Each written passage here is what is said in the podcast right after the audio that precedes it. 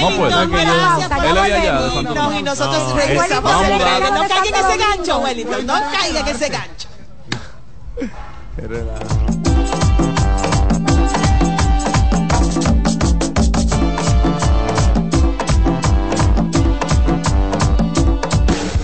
Estás en sintonía con CDN Radio.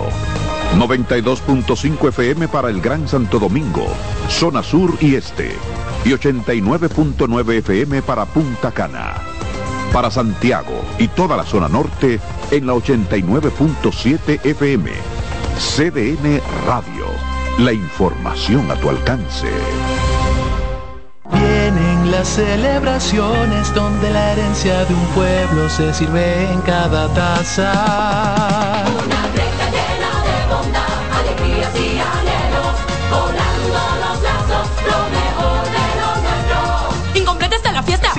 los amigos, corresponde otra greca. El Café Santo Domingo y todo Indubán les desea felicidad. El coro Feliz Navidad. Les desea Café Santo Domingo y toda la familia Indubán. Te noto ocupa. Es que estoy armando la cena de Navidad y viene Ramón, Pablo, Luis, tía Tata con las gemelas, tío Toño y hasta Luis Ramón con la novia. Pero eso es mucha gente. ¿Y cómo nos vamos a hacer con tantos invitados? Eso no es problema. Al igual que el año pasado, los comedores económicos preparan almuerzo y cena para la población. ¿Para todo el mundo? O agrégame a Julita, Margarita y que no se te quede Diómede. Vuelve la brisita. Vuelven los comedores económicos ahora con 10 millones de raciones de almuerzos y cenas navideñas y 400 mil kits de raciones crudas para que la brisita llegue como nunca a la mesa de toda tu familia. Busca más información en presidencia.gov.do y siente la brisita. Siente la Navidad. Gobierno de la República Dominicana. Despiértate bien temprano, muestra tu alegría. Baila conmigo, saca lo bueno de cada día. Empieza un nuevo camino, con mucho optimismo y ánimo. Desayunemos junto en familia, desde el lunes hasta el domingo. Sentado en la misma mesa, tengamos siempre arriba la cabeza. Disfrutemos lo más simple de la vida, siempre con, con la manicera. Margarina Manicera, saca lo bueno de cada día. Ramsés Peralta presenta este jueves 14 de diciembre el cantautor romántico Cristian Alexis en su concierto Gigante. Gigante, es un amor gigante. Hard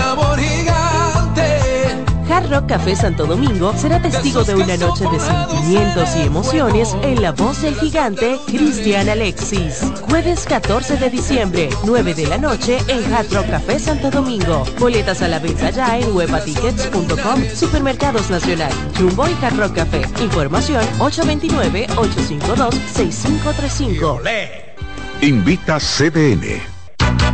Se dañó tu lavadora, la nevera también, y la TV blanco y negro. Sencillo. Ahorita lo va a cambiar, eso no es nada con el crédito LIR. Pa' que. Eso no es nada con el crédito LIR. La varilla del colchón te tiene loco. Eso no es nada, No puedes beber agua fría. eso no es nada, El negocio nuevo te está quitando los clientes. eso no es nada. Ahorita lo va a cambiar, eso no es nada con el. Ahora todos tus problemas tienen solución con el crédito de LIR Comercial. Rápido, fácil y cómodo. LIR Comercial, donde todos califican.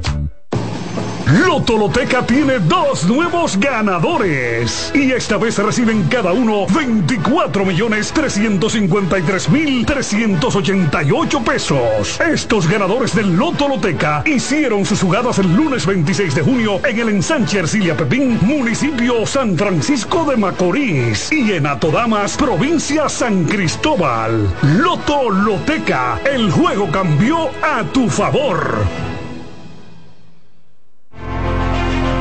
Institución referente nacional y regional en el diseño, formulación y ejecución de políticas, planes y programas de este ministerio ganador del Gran Premio Nacional de la Calidad.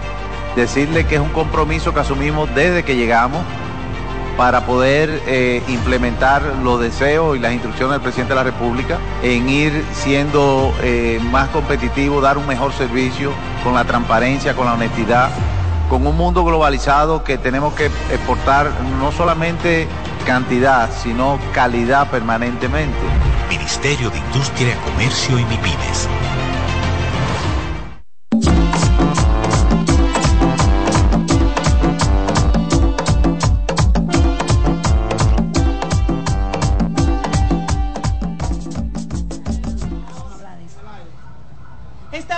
Regreso desde esta transmisión en vivo, desde la ciudad de Santiago de los Caballeros, exactamente desde el hoyo de Puchula.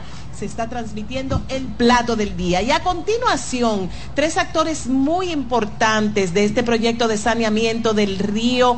eh, el río Arroyo Arroyo, Gurabo. Del río Arroyo Gurabo. Estamos acompañados nada más y nada menos por la doctora María Isabel Serrano Diná, que es asesora en sostenibilidad, para hablarnos de la parte medioambiental. También por el señor Percy Álvarez, director ejecutivo de la Corporación Ciudadana Santiago Solidario, para hablar del tema social. Y por supuesto, para de los comunitarios tenemos a la señora Jacqueline Martínez, presidenta de la Junta de Vecinos del De Bartola. Gracias por recibirnos los tres y permítanos iniciar esta conversación con la doctora María Isabel Serrano Dina para que hablemos un poquito sobre el impacto ambiental, el antes y el después, y lo que se espera, algo tan simple como un avistamiento de colibrí en el día de hoy, de abejas y de mariposas, como esto es un indicador de cambio en lo que había y lo que hay ahora.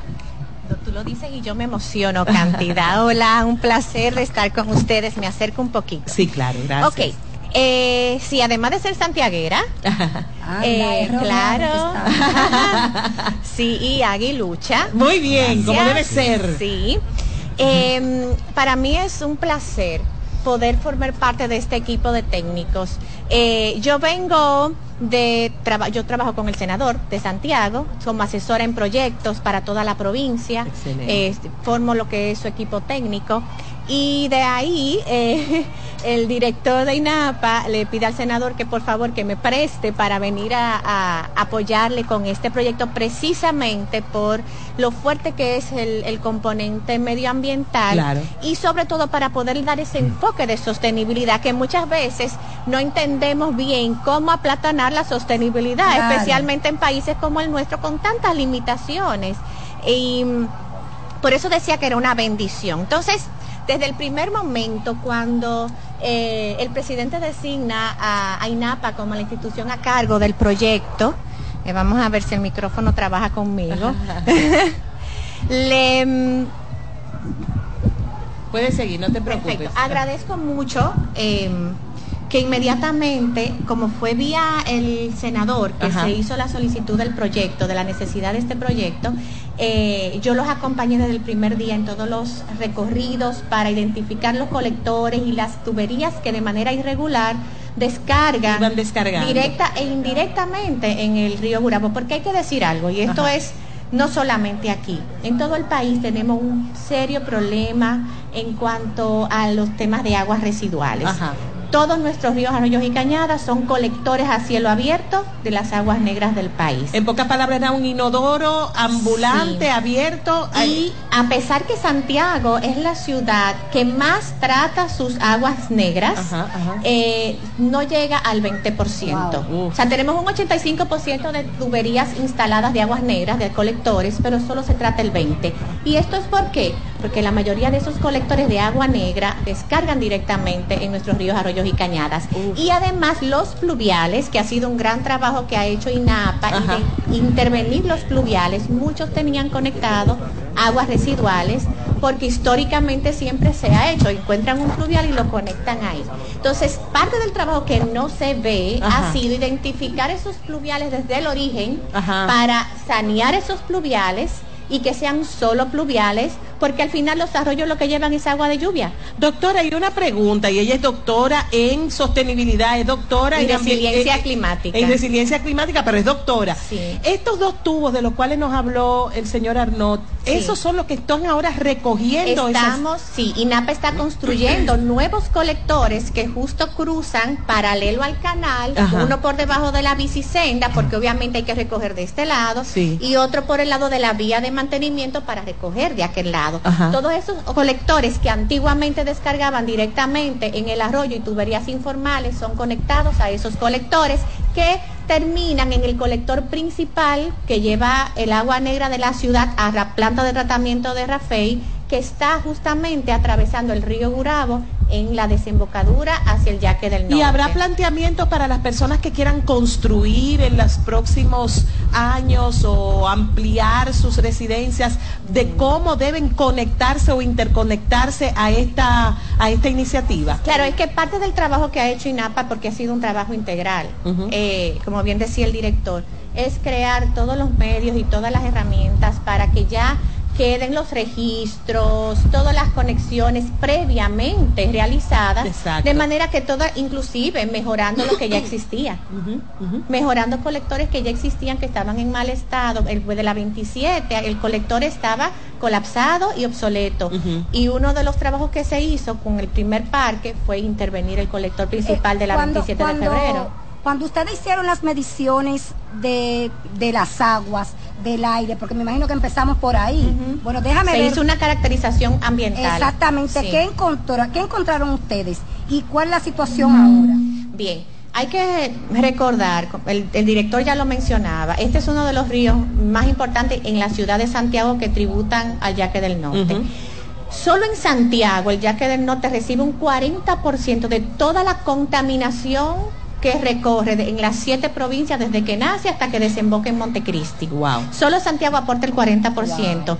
Y de ese 40%, el 43% lo aporta el arroyo Gurabo. Wow. Por eso es tan importante y además el que tiene el mayor conflicto social, no solo medioambiental, es el arroyo Gurabo. exactamente. Claro, pero de hecho también en los trabajos con la ciudad, este es uno de los que sería el cordón verde de la ciudad, o sea, lo que es el arroyo Gurabo y el arroyo Guazumal Nivaje Pontezuela, que también descargan al Yaque del Norte, junto con el Yaque del Norte, forman lo que sería el cinturón verde.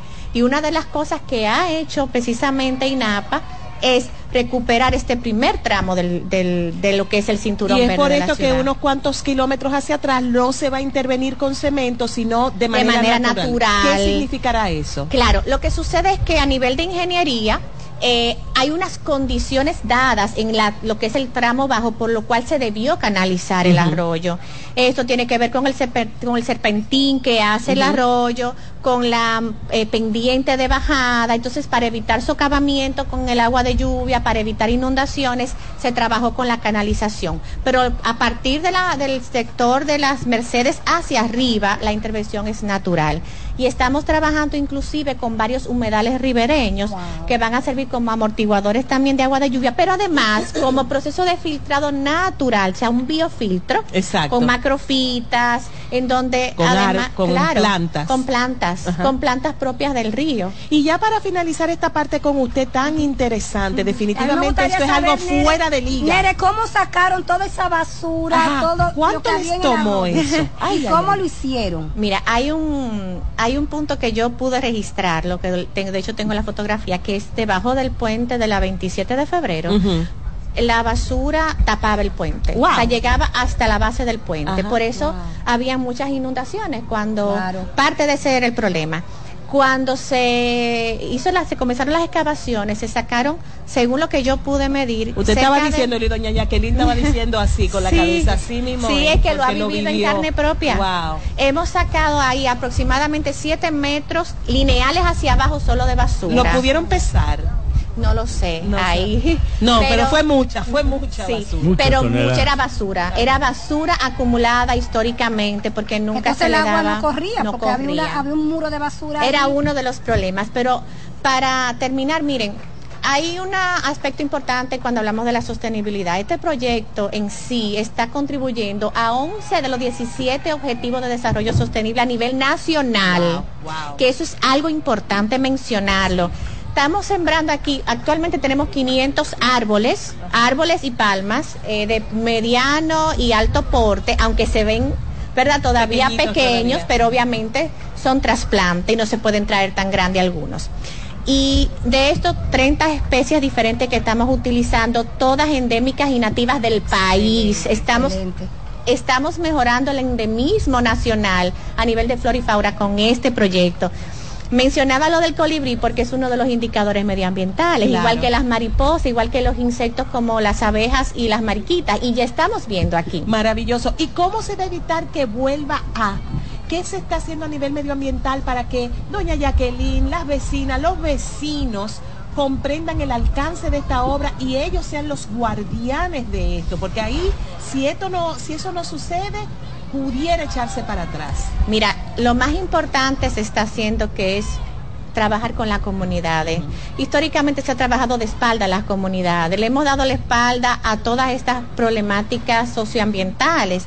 Y de hecho quiero resaltar algo que para mí es un lujo y es que Qué bueno que fue a INAPA en la cabeza de su director, Wellington Arnaud, que se le entregó, se le asignó este proyecto, porque generalmente encajonamos los, las cañadas, Exacto. porque para nosotros todo es una cañada, y esto es un río, ya lo Ajá, decía el mismo exacto. director. El hecho de que el director estuviese abierto a escuchar, a dejarse asesorar y a ver que hay otras formas de hacer este tipo de obras, no rompiendo el paradigma de lo que siempre se hace, que es más eh, cemento, más encajonamiento, se elimina visualmente, o sea, borramos estos espacios naturales. El dejarlo así y el invertir en este tipo de obras medioambientalmente, eh, mucha gente no sabe cómo se cuantifica en el Producto Interno Bruto de un país y cómo esto ayuda a combatir el efecto de isla de calor urbana, los efectos del cambio climático, cómo nos ayuda a adaptarnos mejor. Aquí llueve, no se inunda, incluso el parque permea inmediatamente Claro. porque estamos agregando área permeable a las ciudades, que es lo que tanto necesitamos. necesita. Y el hecho además de nosotros con esto aportar solo con este tramo y el anterior 52 mil metros cuadrados de área verde Wow, se constituye demasiado. en un hito para hacer un espacio Claro, ribereño. claro que sí. Un espacio ribereño con paisajismo ecológico de bajo o mínimo mantenimiento, Ajá. porque hay que Se decirlo. cuida sola, porque Claro. es, es- es- es hierba del mismo lugar. Claro, y son plantas propias de aquí resilientes Sí, al sí, cambio climático, que son lo que sea. lo que se requiera, porque están hechas para nosotros. Entonces, eso tiene un valor que no se cuantifica y que de verdad ¿Dónde para mí es un ¿En el plan placer. No, Ah. hemos trabajado de la mano, eso ha sido un reto. Porque aquí se siembra mucho exótico e introducido. Ajá. Y es difícil tú conseguir esto en los viveros. El Jardín Botánico de Santiago Ah, nos ha brindado un apoyo encomiable para poder conseguir todas estas especies, que ha sido vital. Y debo cerrar mi intervención para, para resaltar además que todo lo que ustedes están viendo aquí, eh, medioambientalmente también contribuye a mejorar la calidad ambiental y la calidad de la salud de las personas. Aquí tenemos una escuela al lado. Sí, claro. claro. Entonces, el antes y el después, solamente hay que ver cuántos niños menos se están enfermando Claro, por supuesto. en nuestras escuelas y en todo el entorno. Eh, el nivel de faltas de los niños va a reducir. Claro, Claro Gracias a la A cero. doctora María Isabel Serrano Sí, ah. Perdón, Sí. tengo que mencionarlo porque el director, claro, tenemos, hemos trasplantado ya 16 amanes de Wow, 25 wow, años, 25 años de edad. Eh, que son unos 500 muchachitos porque los amanes duran bastante. Uh, Sí, decía al principio tenemos 500 árboles entre endémicos y nativos, algunos en peligro de extinción, que ya casi no aparecen, entre ellos el abey, que es una especie nuestra, eh, la guayiga, que es una antecesora de la yuca, que viene desde los taínos. Pero además tenemos 6.200 arbustivas, herbáceas y gramíneas, 19.000 macollas de vetiver. Si ustedes ven esos taludes, siempre se trata de poner cemento, de poner hormigón. sí. Fíjense que hemos intentado en la mayoría de los taludes hacer contención de manera natural con, Con con geomembrana y plantas que ayudan a, a estabilizar los taludes. Y que luego también permiten que se permee el agua. pero totalmente hacia, el subsuelo, hacia el subsuelo que claro que sí, y absorber el calor, el dióxido de carbono y todo eso. Un ratito con la doctora María chévere. Isabel Serrano Dinay ha sido una cátedra. Yo siento que esto ha sido una ¿Tú eres gran de- de Y Ah, ahora Fernanda. permítanos saludar al componente social de este proyecto, eh, dándole la bienvenida igualmente a Percy Álvarez, director ejecutivo de la Corporación Ciudadana Santiago Solidario, y a doña Jacqueline, con quien vamos a hablar en un momentito, presidenta de la Junta de Vecinos del Hoyo de Bartola. Don Percy, gracias por recibirnos aquí en el plato del día en Santiago y en este lugar tan hermoso, para hablar acerca de ese proceso, de cómo cómo se levantó el todo el censo y lo que usted le tocó vivir, porque una cosa era cuando se iban las autoridades y otra era usted que es vecino y que lo conocen. ¿Cómo fue llevar este, este proceso? Bien, gracias por la oportunidad de compartir de verdad algo que es histórico para Santiago. Eh, creo que sin lugar a dudas este es un proyecto que vino para cambiar vidas. Y para cambiar vidas se necesitó un pacto, digo así, eh, social comunitario entre instituciones eh, públicas, en este caso de INAPA, que tiene a su cargo todo el saneamiento, el mismo Ministerio de, de Vivienda que permite la relocalización de las familias, pero también las propias comunidades. Entonces un proceso que de verdad inicia hace cerca de dos años, cuando en una reunión con el senador Eduardo Estrella y el director de INAPA, Wellington Arnaud, eh, se tuvo la iniciativa de que había, existían terrenos donde podía de verdad reubicarse familias que viven en alta vulnerabilidad en alguna zona de Santiago, se hizo la identificación que era el río Burrabo por todo lo que se ha explicado, tanto la doctora Marisabel como el director Wellington Arnaud, eh, de ver dónde estaba la mayor vulnerabilidad. Y entonces iniciamos in- haciendo un, un levantamiento de un censo socioeconómico de toda la población que vive en la ribera del río Ar- Arroyo de Urao. en verdad están involucradas 19 comunidades. ¿Y cuántas juntas de vecinos entre todos? 19, 19. juntas de vecinos. Wow. Que por cierto, una de las estrategias y, y que se dio naturalmente era crear un comité gestor con los presidentes de estas 19 juntas de Estoy vecinos. yo al lado de mi Sí, presidenta, doña Jacqueline. Jacqueline es una de las más importantes porque es la comunidad más grande, de mayor población. Y entonces es en este comité gestor que, que se inicia ese proceso que estamos hablando de pacto social comunitario. Eh, se realizaron asambleas comunitarias en cada una de las comunidades, eh, presentándoles el, el proyecto, todas las iniciativas que venía y la, y la nueva forma de cambiar sus vidas para ellos. El director lo decía y es cierto, en verdad tuvimos un, clic, digamos así, de conexión eh, y de sintonía para que ellos sean parte de esta solución. Y creo que hasta ahora vienen siendo parte de esa de esta. No ha habido ninguna resistencia. No ha habido una persona que me diga oye mire ve, queremos que usted nos dé un documento que nos diga que nos van a entregar un apartamento cuando nos saquen de acá eso es muy significativo porque Claro. quiere decir que pensaron y que creyeron en un proyecto como este. Por eso digo que son parte de esta solución. ¿no? Ahí se han involucrado eh, cientos de personas en colaborar, comunitarios por supuesto, en colaborar y dar ese reforzamiento que necesitábamos. Primero, como decía, el- tenemos 600 personas que, que alquilamos viviendas Sí. antes de mudarlas a su vivienda A su- definitiva Exactamente. era, no se imagina, sí ha habido alguna resistencia de algunas personas decir, pero ¿cuál es tu- la seguridad que tú me Por das? el- porque históricamente no han tenido Exactamente. eh, y te desengaños. mencionaban todos los eh, hechos que han sucedido en el país, que los han reubicado y los han abandonado. ¿no? Ajá, ajá. Creo que la primera llave fue algo muy significativo. El director lo, lo dice siempre, ¿no? O sea, el rostro de esa persona cuando recibe la primera llave y ve que es un hecho real. Y eso de verdad ha contagiado a los Claro, demás y por eso eh, la creencia y, y- y el apoyo y el involucramiento en lograr este saneamiento con las mismas Claro. comunidades. Bueno, don Percy, usted lo decía que eh, no, no ha habido nadie que se queje y yo tengo aquí a doña Jacqueline Martínez, ella es presidenta de la Junta de Vecinos de Bartola. Gracias por estar, del hoyo de Bartola, gracias por recibirnos, doña Jacqueline. Y usted y yo, como ama de casa, sabemos que hay un antes y un después. Cuando una cosa está sucia, está sucia y cuando no está sucia, uno no quiere volver a lo que estaba antes. En el caso suyo, es- específicamente ¿Cómo era el área donde usted convive, donde usted habita? ¿Y cuánto tiempo tiene usted viviendo en el hoyo de, de Bartola? Buenas tardes y gracias por invitarme a este bello programa. Gracias a usted por estar Eh, aquí. Eso es una, una historia, eh, ¿cómo te digo? El cambio que nosotros de las 19 comunidades, los comunitarios, lo vamos a vivir y lo vamos a tener de recuerdo para toda una vida. El cambio rápido como se ha dado esto, que a veces uno se imagina, wow, pero ¿y cómo un- tan rápido se está dando todo lo, todos los procesos?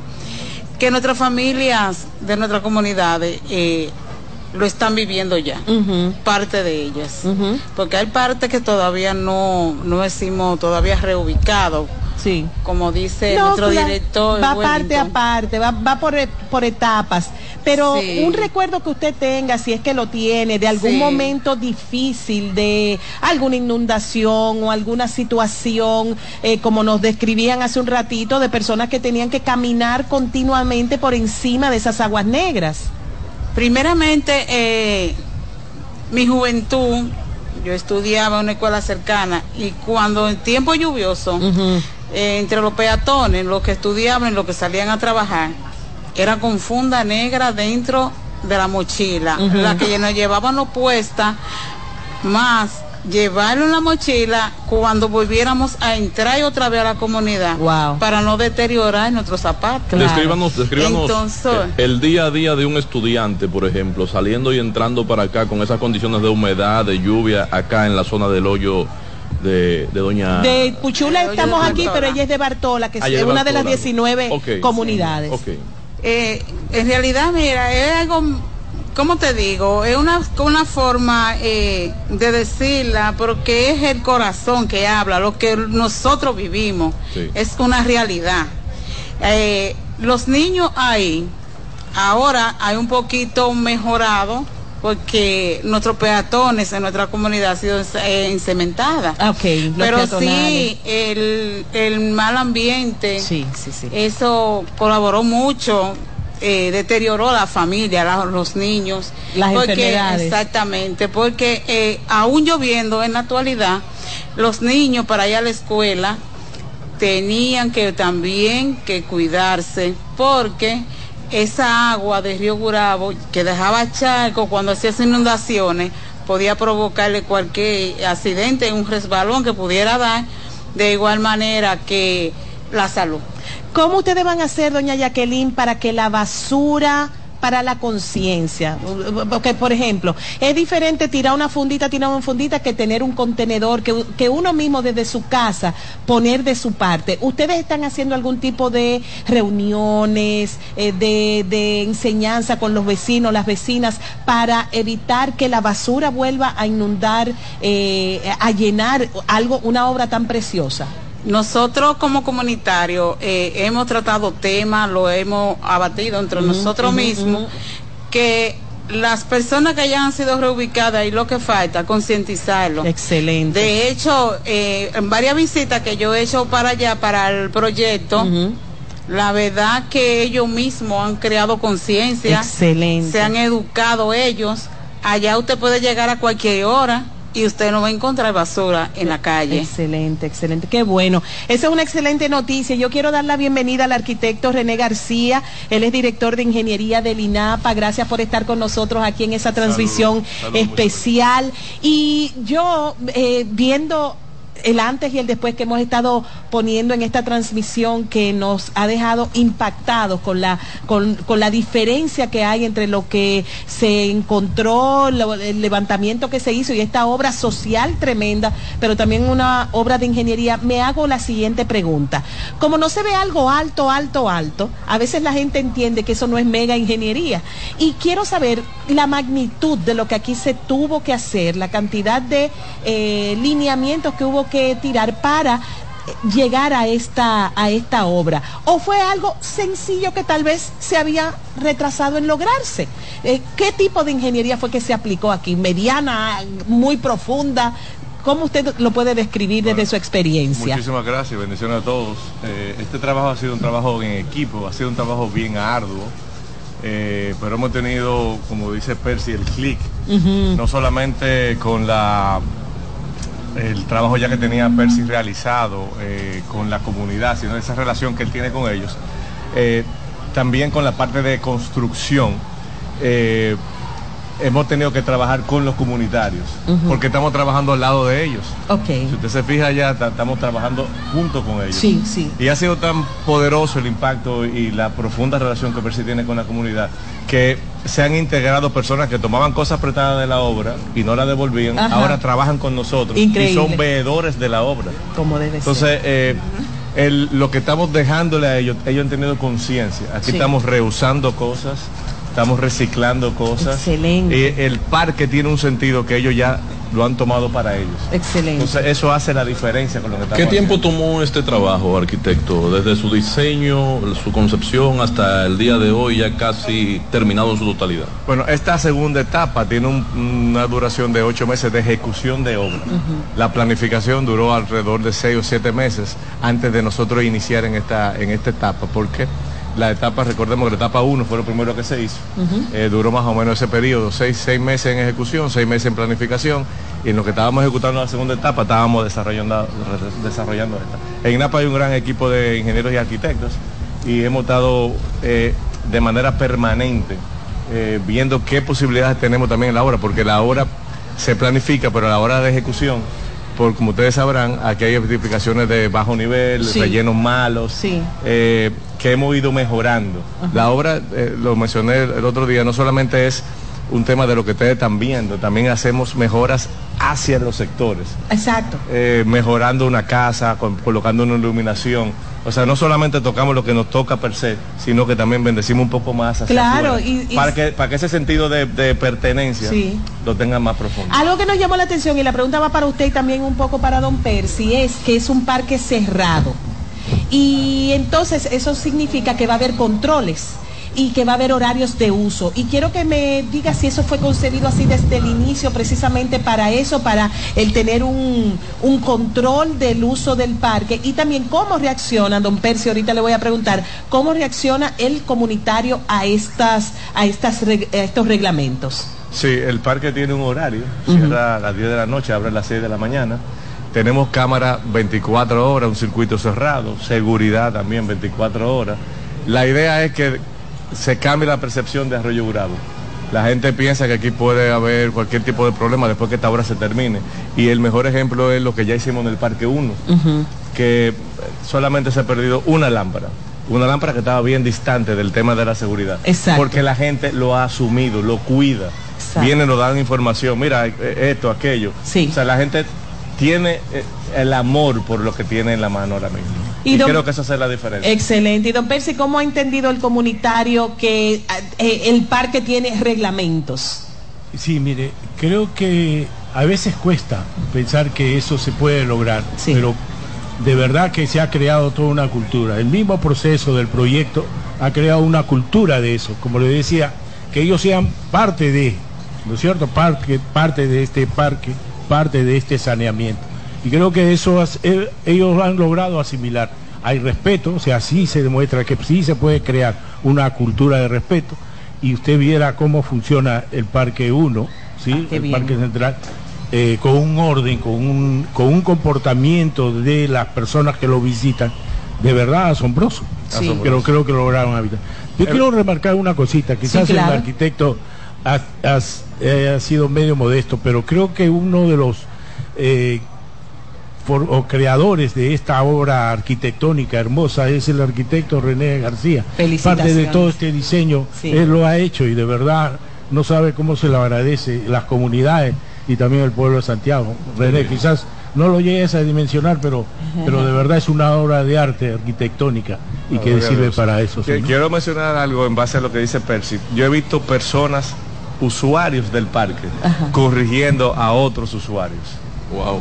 Y Wow. eso, Qué bien. eso vale más que No, no, no, no, no, no, no, eso es tremendo, esa es multiplicación. Mira, eso no se puede hacer aquí. Aquí, wow. Eh, entonces tú dices, wow, que, que- que estamos haciendo un trabajo importante, Claro, claro. que realmente es la- el objetivo de, de lo que nos planificamos al principio a, Y con yo nuestro vez- director y- ejecutivo. claro. De que no solamente que estamos cambiando puntos de droga por parques educativos, sino que estamos cambiando generaciones. y ahí lo estamos viendo. Eso es tremendo y tal vez doña Jacqueline se acuerde cuando era a lo mejor más pequeña y en el pasado eh, era muy normal ver un parque, una retreta, la gente, pero la densidad, ahora somos muchas más personas que lo que éramos hace 40, 50 años y por tanto ahora vivimos más apretados. Este tipo de soluciones, este tipo, no, no es algo, no es un regalo, es una necesidad eh, urbanística. Mira, el arquitecto probablemente sin darse cuenta ha dado un buen nombre para una iniciativa de este tipo. Se puede llamar Puntos por Parques. Excelente, eh, excelente. Atención, Wellington, para Excelente. Puntos por Parque, la iniciativa, muy buen nombre. No, pero que además esas, ese tipo de negocios ilegítimos le gusta la oscuridad, le gusta el caos, le gusta eh, esto no, aquí no pueden prosperar, porque aquí tiene que prosperar lo correcto, el buen uso, eh, el ejercicio. Por eso le mencioné hace un momento que no solamente estamos trabajamos en el parque, sino estamos en la zona aledaña, donde los comunitarios se nos acercan, mira, aquí hay un punto de droga, aquí tenemos este problema, saca a nuestra persona. Claro. Se identifican, le ponemos luz, claro. le pintamos, o sea, para que el sitio se vea diferente. Maravilloso. Y yo quiero preguntarle a doña Jacqueline, ¿qué uso ustedes le están dando? ¿Están haciendo ejercicio? ¿Qué usted está haciendo ahora que no hacía hace 10 años? Bueno, he caminado mucho, sí. Ah, qué bueno. o sea que su salud va a mejorar bastante. Exactamente, claro que sí. Y sus amigas lo están haciendo también. No, imagínense, el primer, el primer ejercicio fue con el Parque Central. Ajá, ajá. Ya después de ahí, por ejemplo, las amistades de eh, amigas que yo tengo estos alrededores por aquí, eh, Sánchez Bolívar, Guravito, me dicen, oye, ya que eso es una maravilla, el parque del primer... Sí, el primer parque. Sí, el primer parque que sé que más uso se le ha dado. Exacto. Porque este todavía no se le ha dado en la terminación. Exacto. Entonces ya que lo que son de Sánchez Bolívar eh, en el barrio Los Santos, Los Ciruelitos, este parque va a ser ocupado por esos sectores. O sea que vamos a bailar mucha zumba, vamos a hacer ejercicio, vamos a estar, vamos a venir tranquilitos a hacer nuestros, nuestras actividades y eso es algo maravilloso. Yo no sé quién tendrá el dato, Samuel, de los murales. Yo sé que el director Arnold nos mencionó hace un momentito, pero usted, eh, don Percy, o si no más adelante lo buscamos, porque también vale la pena resaltar esa parte y el conseguir este, estos colores, eh, eh, ingeniero, eh, ¿cómo fue que se previó o se diseñó el pintar todas estas Hay un criterio general para poner en la zona que se integra al parque. Y los murales son base también importante de eso. Hay murales que son de transición, pero hay murales como ese que está en el frente, que lo podrán ver en la noche, que es educativo, que es lo que teníamos originalmente aquí, pero lo estamos viendo de algo nuevo. Oh. Entonces, Desde otra perspectiva. No estamos perdiendo la esencia de lo que tenemos. Y fíjese que también en ese lugar colocamos la bandera como centro, porque lo que estamos tratando de, de educar con la construcción que estamos haciendo. Maravilloso, maravilloso, maravilloso. Eh, en el caso de Don Percy, ¿cuáles son los pasos a seguir? Porque ya se hizo un gran trabajo de intervención, pero ahora no se puede abandonar. Hay que, ¿Qué va a pasar con estas 19 comunidades? Eh, y ya con esto despedimos este segmento. No, miren, eh, completar lo que se inició, digo yo.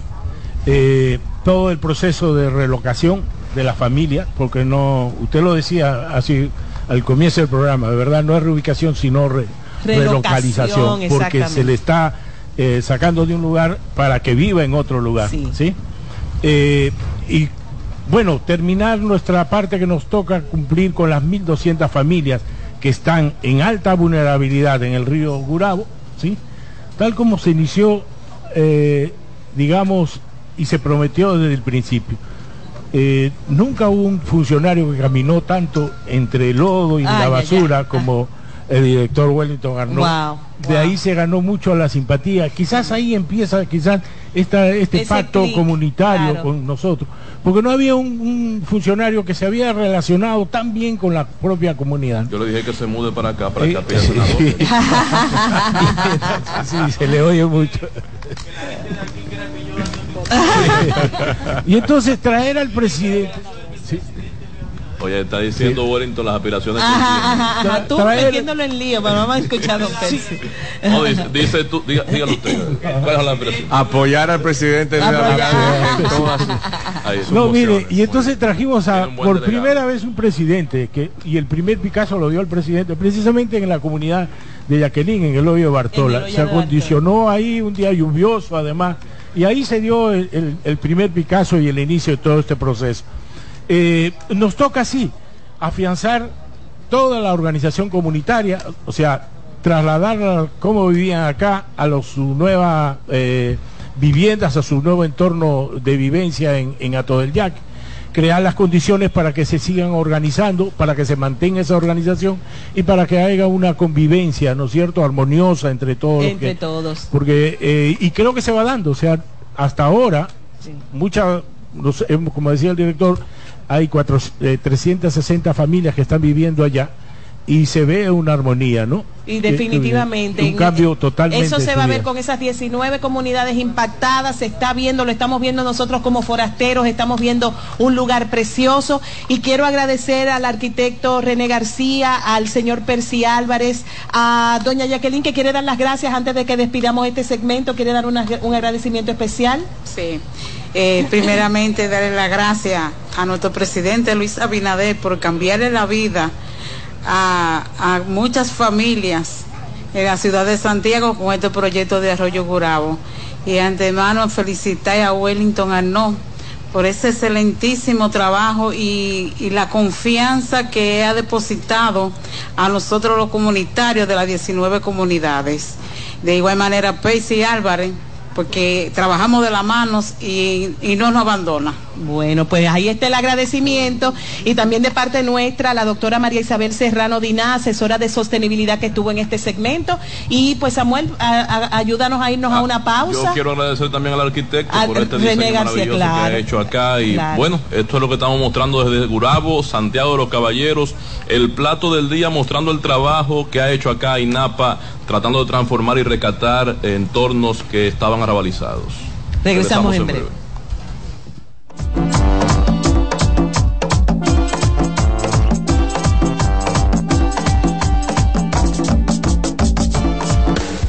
Estás en sintonía con CDN Radio.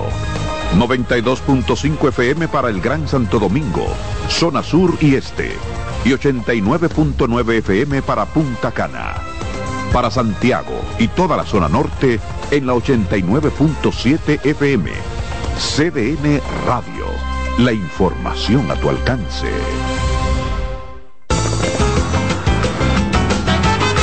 Juanchi, dime a ver. Oh, tranquilo, aquí en lo mío, organizando la bodega. Mira todo lo que me llegó. Epa, pero bien ahí. ¿Y tú qué? Cuéntame de ti. Aquí contenta. Acabo de ir con mi cédula a empadronarme.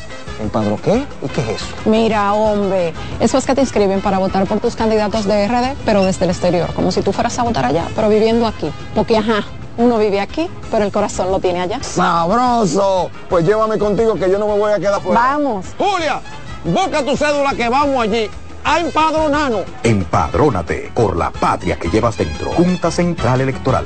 Garantía de identidad y democracia. Lotoloteca tiene dos nuevos ganadores y esta vez reciben cada uno 24 millones 353 mil 388 pesos. Estos ganadores del Lotoloteca hicieron sus jugadas el lunes 26 de junio en el ensanche Ercilia Pepín, municipio San Francisco de Macorís y en Atodamas, provincia San Cristóbal. Lotoloteca, el juego cambió a tu favor. Con mucho más variedad. El periodista más versátil de la Radio Nacional. Reyes con mucho más variedad que hay que oír. Todos los segmentos, informaciones y premios que solo él te brinda con alegría. Reyes con mucho más variedad. El programa que lo tiene todo. Oh. Reyes Guzmán con mucho más variedad a las 2 por CDN Radio. Lo que hay que oír. El primer programa interactivo de deportes sigue en CDN Radio. De lunes a viernes de 5 a 7 de la tarde, un grupo de expertos responden a tus inquietudes, además de entrevistas, análisis y resultados en el único programa radial cuyo guion haces tú. La voz del fanático por CDN Radio. Agenda Climática Radio. Con Jim Suriel y Miguel Campuzano. Junto a Jimmy Hensen, Nelly Cuello y Manuel Grullón. Analizan la actividad climática y los más recientes fenómenos meteorológicos ocurridos en República Dominicana y el mundo. Agenda Climática Radio. Disfruta cada mañana de un verdadero matutino deportivo. Jansen Pujols, Satoshi Terrero, Máximo Díaz. Eh, hay un, un elemento de competencia. Fácilmente que hace un desorden aquí. Esas grandes figuras del béisbol, del baloncesto, te traen los resultados, análisis y pronósticos deportivos, así como interesantes entrevistas con nuestros peloteros destacados en las grandes ligas y personajes ligados al mundo deportivo nacional e internacional. Mañana Deportiva, de lunes a viernes, de 7 a 9 de la mañana, por CDN Radio.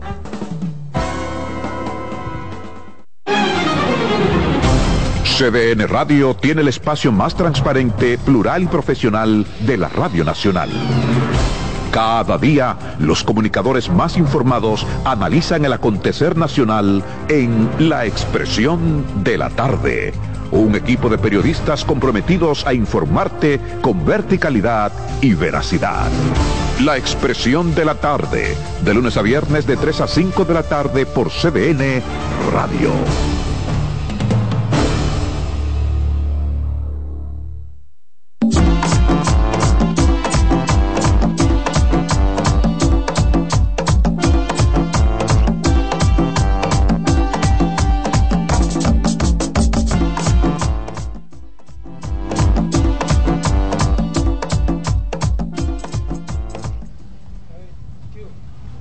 Así de felices estamos desde el arroyo Gurabo, aquí en el hoyo de Puchula, acompañados de todos los técnicos y el director ejecutivo del Instituto Nacional de Aguas Potables y Alcantarillado. eh, viendo este Y proyecto. no, vamos, y no vamos a hablar de política. Ay, ay, sí, él es- eh, con él es que hay que hablar del Yo tema.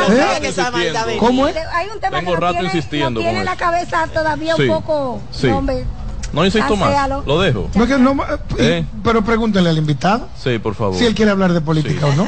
Mira, Wellington, yo lo que veo es que el PRM va a tener, te voy a chancear para el 2024, pero el PRM va a tener un dolor de cabeza grande para 2028 si finalmente continúa con esta tendencia que se le ve de proyección eh, según las encuestas.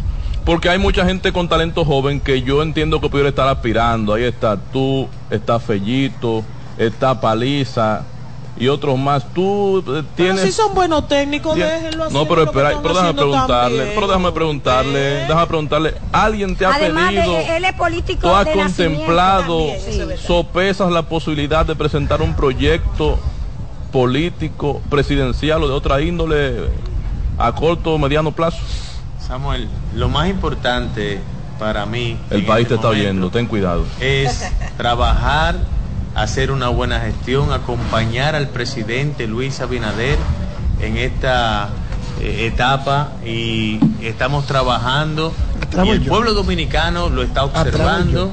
Es momento de eso y que el presidente Luis Abinader, que es nuestro candidato presidencial, pueda ganar sin problemas en primera vuelta. De- después tendremos tiempo para todo eso. Sin No- embargo, no podemos desviarnos a destiempo en cosas que, o sea, respeto tu inquietud. Lo más importante de lo que dijiste fue que mencionaste a dirigentes compañeros de nuestro partido. Se me quedó Collado. Excelente. David Collado. Sí, Carolina. todos, todos con excelentes eh, condiciones y también con gestiones eh, que han puesto al gobierno en el sitial que está. Eso es lo importante ahora. sin embargo, eh, su compañera de partido, la senadora Farideh Raful, cuidado que él mete gancho, dijo, dicho ahorita. eh, hay gente en el partido que está pensando en el 28 y no en el el, partido y en el en país y- completo. y no y no tiene la 24. conciencia de que hay que trabajar ahora y todo el que le preguntamos que es funcionario del, del gobierno dice lo mismo que usted acaba de responder quién entonces que está pensando en el 28 Una cosa importante que tú debes de ver, Juan Carlos, es que como decíamos en principio, que los comunitarios cuando le presentamos el proyecto por primera vez estaban muy incrédulos, no creían, estaban chivos, como se dice popularmente. Entonces, una cosa es decir y otra es mostrar. Y una muestra de lo que yo estoy diciendo es una realidad, es donde estamos hoy. ¿Qué estamos presentándole al país? La segunda etapa No me del saneamiento. Te estoy respondiendo porque tú dices, Está mareando, tú dijiste, siento mareado. tú hiciste una afirmación de mi querida hermana eh, Faride que decía que No, y agregué la tuya. Sí, de- pero tú estamos trabajando. Claro, tú decías, bueno, ella dice que hay gente pensando eh, En el 28. y yo te respondí que con el accionar nuestro nos, nos- no nos sentimos aludidos con lo que ella dijo. Porque si hay una eh, visión abogado. eh, clara, Sí. una visión clara y también teniendo siempre presente, que lo digo, en las últimas dos semanas hemos hecho conferencias en el INAPA, tenemos más de mil empleados, mil colaboradores en la sede central. Y de repente es probable que algunos de esos colaboradores no conozcan el detalle de las transformaciones que nosotros estamos haciendo. Y le he hecho, hemos hecho cinco charlas, porque tenemos un salón allá en Tito Cairo que es de 200 personas, donde le presentamos cada acción, cada transformación de los proyectos, los antes y después de lo que hemos nosotros ejecutado. Y siempre digo lo siguiente, nosotros no importa que tengamos la voluntad, interna. no importa que tengamos la voluntad, el deseo, la preparación, la planificación de hacer una buena gestión, si no contamos con el apoyo del Poder Ejecutivo, en este caso del presidente Luis Abinader. Y lo digo porque tal vez el que me antecedió en la posición, tal vez no, seguro, no contó con el apoyo, con una política pública en materia de agua potable y saneamiento clara. El presidente Luis Abinader creó el gabinete del agua que se reúne cada martes. El año pasado se alcanzó la cifra que nunca antes se había ejecutado en agua potable y saneamiento de más de 20 mil millones de pesos, acercándonos a lo que ejecutan los países desarrollados, que es 40 dólares por persona al año. Nosotros nos acercamos a 35, 36 dólares. Por lo tanto, lo importante es eso. Pero tú no sabes quiénes Reconocer- son los que están trabajando para el ¿Cuánto cuesta 28. el proyecto? No, ¿Cuánto cuesta ninguno. este proyecto, eh, Wellington?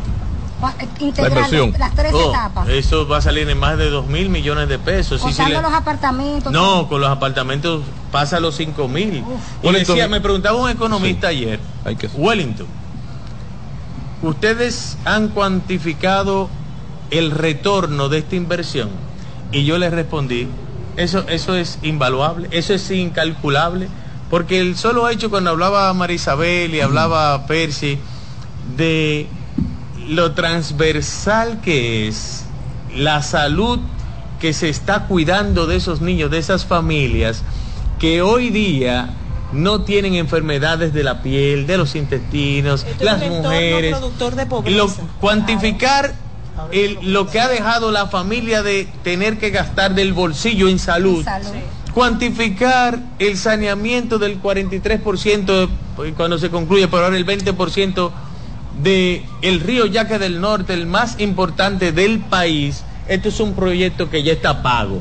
Sin contar que esos niños que antes tenían que caminar por encima del estiércol, como ustedes han visto la muestra, que han tenido que criarse en un entorno donde la, la delincuencia está al frente de sus casas, cambiarle su vida de ser niños con oportunidades de poder disfrutar con sus familias en entornos de calidad, que en parques eh, amigables con el medio ambiente.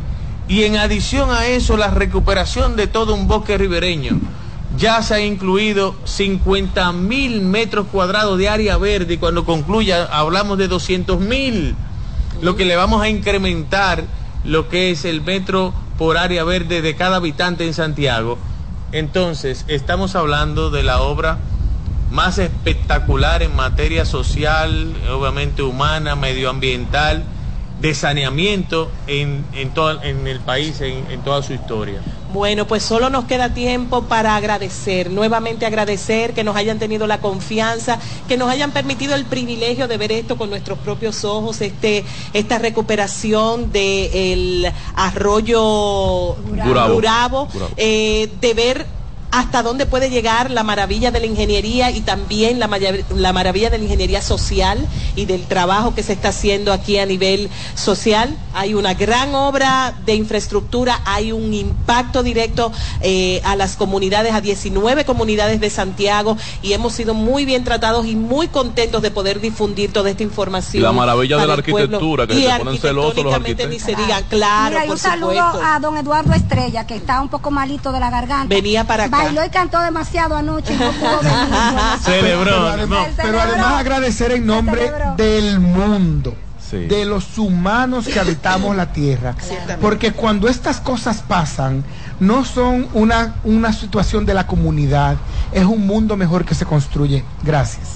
No, eh, reiterarles eh, las gracias, Juan Carlos Nereida, Alba, de verdad, eh, y Samuel, que ha sido un honor contar con ustedes, que puedan ver, presenciar, una cosa que le cuenten, Sí. que lo vean, pero estar aquí De primera y mano. escuchar los testimonios de los protagonistas, porque esto no se ha hecho solo.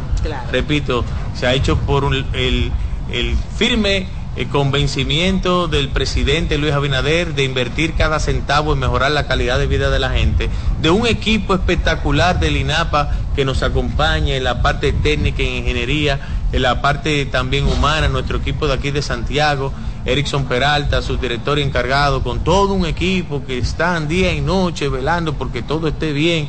Igualmente eh, los ingenieros eh, arquitectos del equipo que está aquí permanentemente en Arroyo Burabo, la arquitecta María Isabel, que Eduardo Estrella fue quien Sí, que la cedió en préstamo. Claramente. Todo ese conocimiento. es un honor y un privilegio ser parte de la ejecución de este proyecto del gobierno dominicano a través del Instituto Nacional de Aguas Potables y Alcantarillados INAPA. Así que muchísimas gracias. y que Dios les Gracias, bendiga. gracias a ustedes. Y yo quiero hacer un reconocimiento para terminar el programa El Plato del Día. Todo el equipo técnico de Multimedios del Caribe, de CDN, que ha estado aquí con nosotros en el día de hoy, dándonos apoyo a los reporteros locales de Lora. CDN, a nuestro Kelvin Lora, que ha hecho un trabajo maravilloso. Un aplauso a Kelvin. todos, a todo el equipo.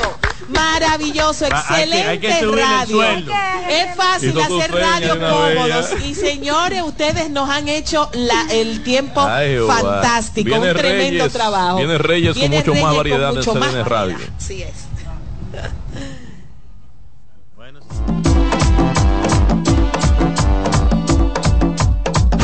Escuchas CDN Radio, 92.5 Santo Domingo Sur y Este, 89.9 Punta Cana y 89.7 toda la región norte.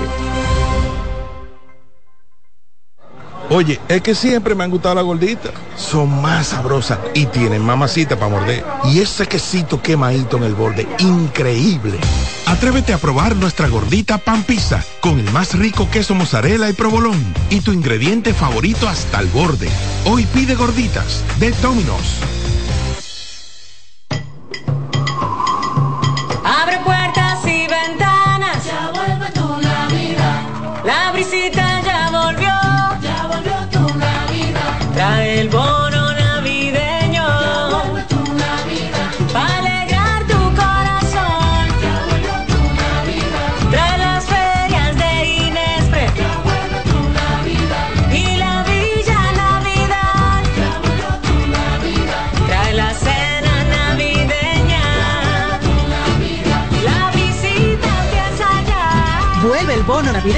Para dos millones y medio de familias. Comedores económicos, ferias de Inespre. Parques municipales con música, cultura y mucho más. Para que compartas la visita con tu familia. Vuelve a la visita. Gobierno de la República Dominicana. Estudia en ADEN y cumple tu meta. Aprovecha los beneficios de la modalidad híbrida en maestrías, programas especializados, soluciones corporativas y más. Somos ADEN. Formamos a los líderes de la región. Contáctanos al 182-9659-9921 o encuéntranos en Torre Empresarial Blue Mall, piso 22. ADEN te acompaña. Dale pa los rincones, donde te espera un gran sol, en la playa, en la montaña, belletas y tradición. Dale pa los rincones, donde te espera un gran sol, un mopongo, peca, un frito y todo nuestro sabor. Dale pa los rincones, hay que bella nuestra tierra. Dale pa los rincones, su sabor y su palmera. Lleva lo mejor de ti y te llevarás lo mejor de tu país. República Dominicana, turismo en cada rincón. Despiértate bien temprano, muestra tu alegría. Baila conmigo, saca lo bueno de cada día. Empieza un nuevo camino, con mucho optimismo y ánimo. Desayunemos junto en familia, desde el lunes hasta el domingo. Sentado en la misma mesa, tengamos siempre arriba la cabeza. Disfrutemos lo más simple de la vida, siempre con, con la manicera. Margarina Manicera, saca lo bueno de cada día. Tu lavadora, la nevera también, y la TV en blanco y negro. Sencillo. Ahorita lo voy a cambiar, eso no es nada con el crédito LIR. Pa' que sepa. Eso no es nada con el crédito LIR. La varilla del colchón te tiene loco. Eso no es nada. No puedes beber agua fría. Eso no es nada. El negocio nuevo te está quitando los clientes. Eso no es nada. Ahorita lo va a cambiar, eso no es nada con el crédito LIR. Ahora todos tus problemas tienen solución con el crédito de LIR Comercial. Rápido, fácil y cómodo. LIR Comercial, donde todos califican.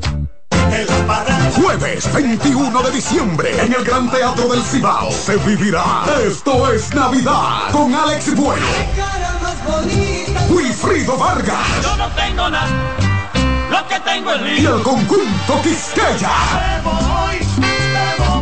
Tres grandes íconos del merengue en una sola noche. Esto es Navidad en el Gran Teatro del Cibao. Alex Bueno, Para decirte que nunca Wilfrido Vargas soy un hombre divertido. y la tradición, el conjunto Quisqueya. Jueves 21 de diciembre. Vívelo de cerca. Que no te lo cuenten. Información al 809-922-1439 y al WhatsApp al 939-305-3555. Boletas a la venta en CCN Servicios, Huepa Ticket, Supermercados Nacional y Jumbo. Invita CDN. En CDN Radio, la hora 2 de la tarde.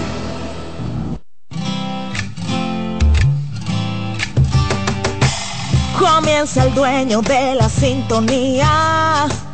Comienza Reyes con mucho más variedad. El programa que lo tiene todo. Oh, oh, oh. Reyes con mucho más variedad. Lo que hay que oír. Reyes con mucho más variedad. Lo que hay que oír. Reyes con mucho más variedad. Lo que hay que oír. Con alegría damos inicio al programa de ustedes, Reyes con mucho más variedad, la estación de ustedes también, CDN Radio, tres frecuencias cubriendo todo el país, en YouTube también, dos canales, CDN Radio y Reyes con mucho más variedad. Frecuencias 92.5 Gran Santo Domingo, zona este, zona sur, 89.7 todo el Cibao y 89.9 en Punta Cana. Gracias por estar con nosotros. Conductor, levanta el pie del acelerador. Lo importante es llegar, no chocar, no cierre la intersección, evitemos el tapón y la contaminación. Comienzo con Patricia Polanco, con consulta consular. Preparen las preguntas, tanto por Instagram como también por nuestras líneas de teléfono. 809-683-8790, 809-683-8791 y 809-200-7777. Buenas tardes, Patricia. Buenas tardes, Reyes, y buenas tardes a nuestros queridos oyentes de Consulta Consular que cada lunes nos acompañan. Hoy tenemos en la columna de la Embajada de Estados Unidos de Pregúntele al Cónsul que aclaran que los casos que son exentos de entrevista para solicitud de visa, en algún momento, si el oficial consular que está trabajando con su caso requiere información adicional, que entonces usted puede ser citado a una entrevista, que no es automática la aprobación de su visa, porque usted esté dentro de una categoría que tenga una exención de entrevista. Entonces es bueno que tomen eso en cuenta, no necesariamente porque lo soliciten a una entrevista es porque tenga alguna situación eh, por la cual usted deba preocuparse, pero sí el oficial consular necesita información adicional sobre su caso para poder tomar entonces una decisión.